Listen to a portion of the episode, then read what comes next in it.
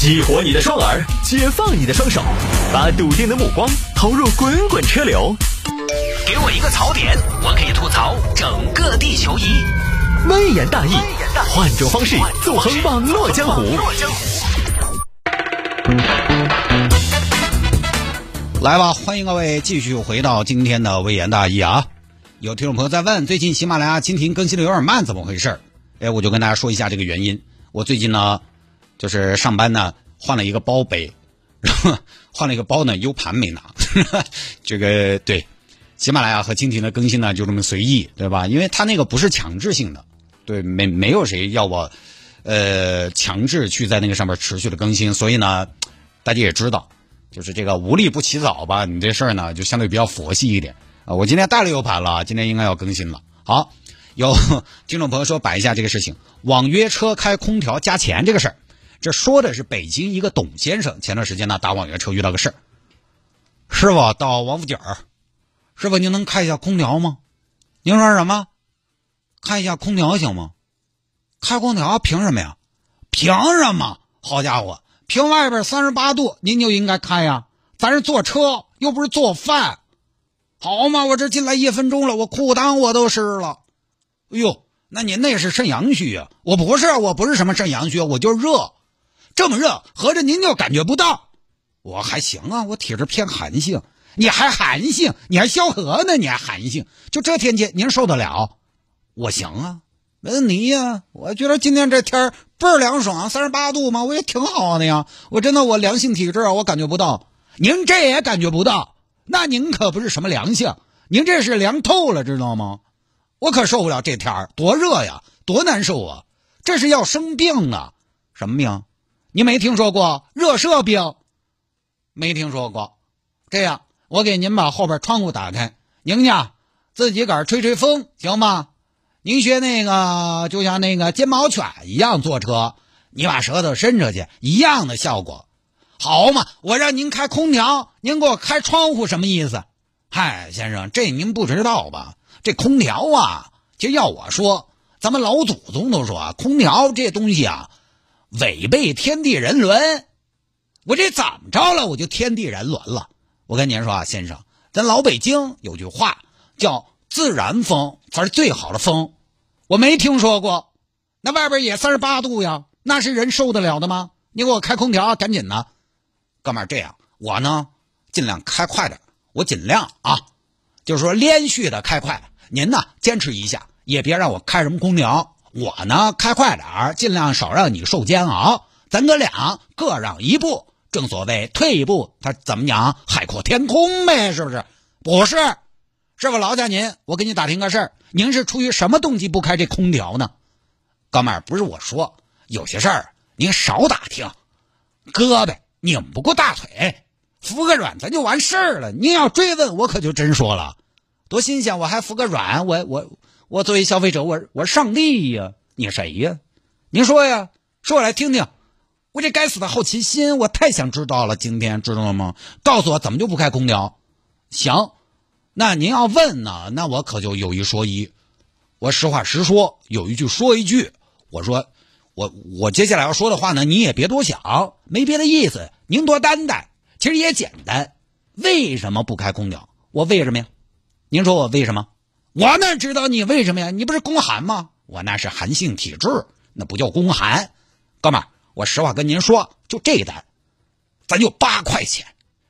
好家伙，八块钱您让我开空调？不够，知道吗？真不够，我才挣多少钱？您就开空调，您差不多得了。哎，咱八块钱从西二旗到王府井好家伙，足足二十多公里。您说说我这够吗？哎呀，师傅，您这个理由我就不爱听了。没有的事儿，收费那是您和平台的事儿。我上了车，开不开空调那是我乘客可以主张的。没听说过，您可真是文盲。您怎么什么都没听说过？您再说。就开一空调能有你多少电？哎呦，哥们儿，您话可不能这么说。咱们这网约车那一年，好家伙，就是几十万公里，这个不能跟你们私家车比。私家车你一年才跑多少？是不是？你们觉得空调电不值钱，是因为你们跑的不多。您当然无所谓了。咱们这可不行，咱们这哎，您就说我这个车来说，我开空调能耗直接干到多少？我现在能耗你看一百五，是不是？我这车我开空调，那蹭蹭蹭能耗直上两百，这什么概念？这就是说我一百公里我要多用五度电，知道吗？五度电我在外边快充我就得六七八九十块钱，就这还不算什么堵车时长，知道吗？我停那儿它也在耗电。你你这一年算下来，我们挣几个钱呢？这你受得了吗？你要开空调也行。也行，我给您一个方案，什么方案？咱们就另算。您给个空调费，后边呢，咱给你个二维码，您扫码开一次空调，好嘛，十块钱。好家伙，您可真敢要啊！那都是自愿吗？随您的便吗？得得得得，算我倒霉。哎呦，今儿出门没看黄历，打车不开空调，哥们儿，八块钱能打到车就不错了，能把您从 A 到 B 就颇有性价比了。说实话，这也就是在中国。您在国外试试，八块钱都没人理你，知道吗？就这么事儿啊。哎，我这一口北京话啊，不是简单一点把这个说一下。我到目前为止还没遇到喊他开空调不开的网约车。那一般是这样，我现在坐网约车呢，我也不是说凡尔赛，我爱坐里程专车，因为本来坐的少嘛，我还是希望坐个看起来干净一点的。以前我有段时间坐专车，后来呢，就是我发现专车也越来越不行了。去年有一次打专车，就真的打到一个叙利亚战损风的专车，那家伙浅色内饰上边充满了各种的污渍和各种的渣渣。各位你也知道，车上那些缝缝头、那些神秘的不明来路的渣渣灰灰，看起来很恼火。师傅关键还在里边吃什么呢？吃炒花生。我那一次我就我那一次之后呢，我就不喊专车了。冬天也恼火，冬天你要那个车开暖气、关窗户，哎呦，那每台车都有一个属于主人的特殊味道。那个窗子一关又不透气，你就觉得冬天就是上车他开空调呢，你就关在里边，你就觉得是跟师傅盖了一床铺盖。如果遇到气味不是那么友好的，咱坦白说，我也不是矫情，那自然的生理反应我就还是会有点不开心。我也能做，但我始终还是希望花了钱嘛，干净一点嘛。所以后来我就喊里程专车，因为我坐的不多嘛，有时候喊不到呢，喊个专车或者快车。就目前我遇到的来说呢。即便是快车哈，也好像没遇到拒绝开空调的。当然，我也遇到过天热没有开空调的，应该就是前段时间有一天，具体哪天忘了。我打了一个快车还是专车，当时师傅来，我就看他什么呢？他把窗户摇下来的，一看他就不得主动开空调，但也不是很热。我当时呢，也是因为坐的不远，又是傍晚了，所以我没要求师傅开。加上我也晓得，我确实呢给的钱不多，我就没要求对方开空调，因为我这个人出去呢，我也比较面前，我也不想为难谁。反正他能忍呢，我就能忍。我觉得这个世界上也没有人比我更能忍。坐了没多久也就到了。我觉得开空调这个事儿呢，如果说开不开空调应该遵照乘客的意愿的话，还是应该把它当成一个硬性规定来执行。平台就应该把这个直接纳入考核的指标，这个应该是有便利的途径可以投诉并且及时的纠正的。因为这种事儿毕竟它是什么呢？它是小事情。你如果没有硬性的要求，得不到及时的解决，那乘客往往会选择什么呢？算了，他不会较真儿。那这个事情其实最后就没有解决。至于说痘印之后的成本上涨，那你就自己调价好了，要么你平台就让利，要么你就调价，然后面对市场竞争。那另一个方面，乘客可能也要负担开空调的运营成本。各位您想，公交车其实也是一样的道理。以前的公交车，空调公交车两元，没空调一元。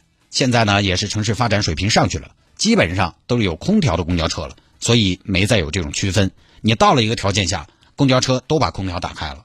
但是公交师傅开空调，他跟网约车不一样。公公交车师傅开空调，又不是他给空调费，反正他挣工资的，他没有任何去节能的考量。开空调大家都舒服，但是网约车呢，自己省下来都是自己的。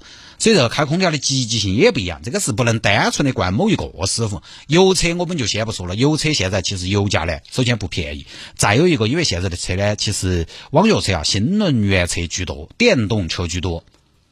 电动车有问题，就直接的能耗成本之外的。有个问题是能耗之外的，就是它开了空调，它的能耗要涨。一方面呢，多用电，这个是显性的能耗成本；另一个方面还有个隐性的成本，就是能耗高了之后，它能耗高了，它续航就短了，它充电的频次就会增多。这个时间成本对于网约车来说，它也是个成本。我们就说现在的很多网约车，主流的实际续航可能也就三百公里左右，开空调基本上就是两百多点的续航。你想想，那确实跑不到好多趟就要去充电了。